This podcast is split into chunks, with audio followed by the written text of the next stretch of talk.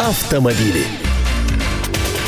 В январе с техосмотром ожидаются проблемы. Представители самих пунктов ТО пока имеют кучу вопросов. На семинаре, прошедшем в столице во вторник 20 декабря, представители Минэкономразвития, Минтранса, Минпромторга, Минобрнауки, Федеральной службы по тарифам и МВД пытались дать на них ответы. По-прежнему всех волнует, сколько будет стоить прохождение техосмотра. Пока есть лишь прикидки. Цифры стоимости ТО в каждом из регионов оставили, что называется, называется «На сладенькое». Они станут известны только 31 декабря.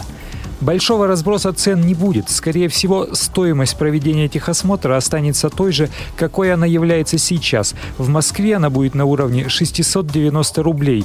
Так говорит Евгений Ковтун, замдиректора Департамента государственного регулирования в экономике Минэкономразвития.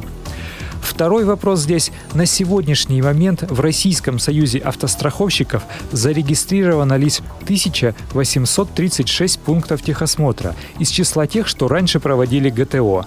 Лишь 571 из них прошел процедуру аккредитации. Информация о них есть на сайте РСА. Это по всей стране, в том числе всего 21 в Москве и 19 в Московской области. При том, что в 2011 году, по данным Московской городской службы технического контроля, в столице действовал 71 пункт, то есть в несколько раз больше. Президент РСА Павел Бунин говорит, что они будут работать по приему заявок вплоть до 31 декабря, а с каникул выйдут 8 января. И после Нового года начнут аккредитацию частных мастерских и дилерских СТО.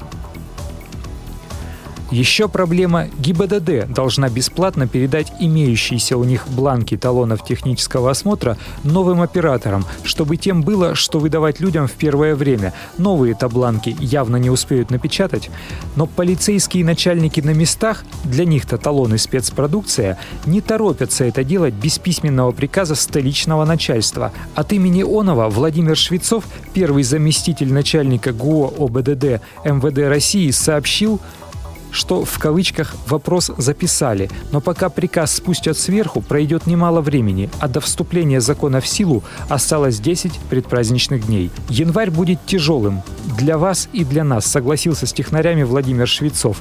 Для нас же с вами, автомобилистов, январь пока не так страшен. Мало кто соберется на техосмотр в самом начале года. Будем надеяться, что к марту нам снова не придется сутками стоять в очередях за талонами техосмотра. Архив рубрики и главные автомобильные новости вы найдете на сайте КП Автору. А я Андрей Гречаник. Желаю вам доброго пути. Автомобили.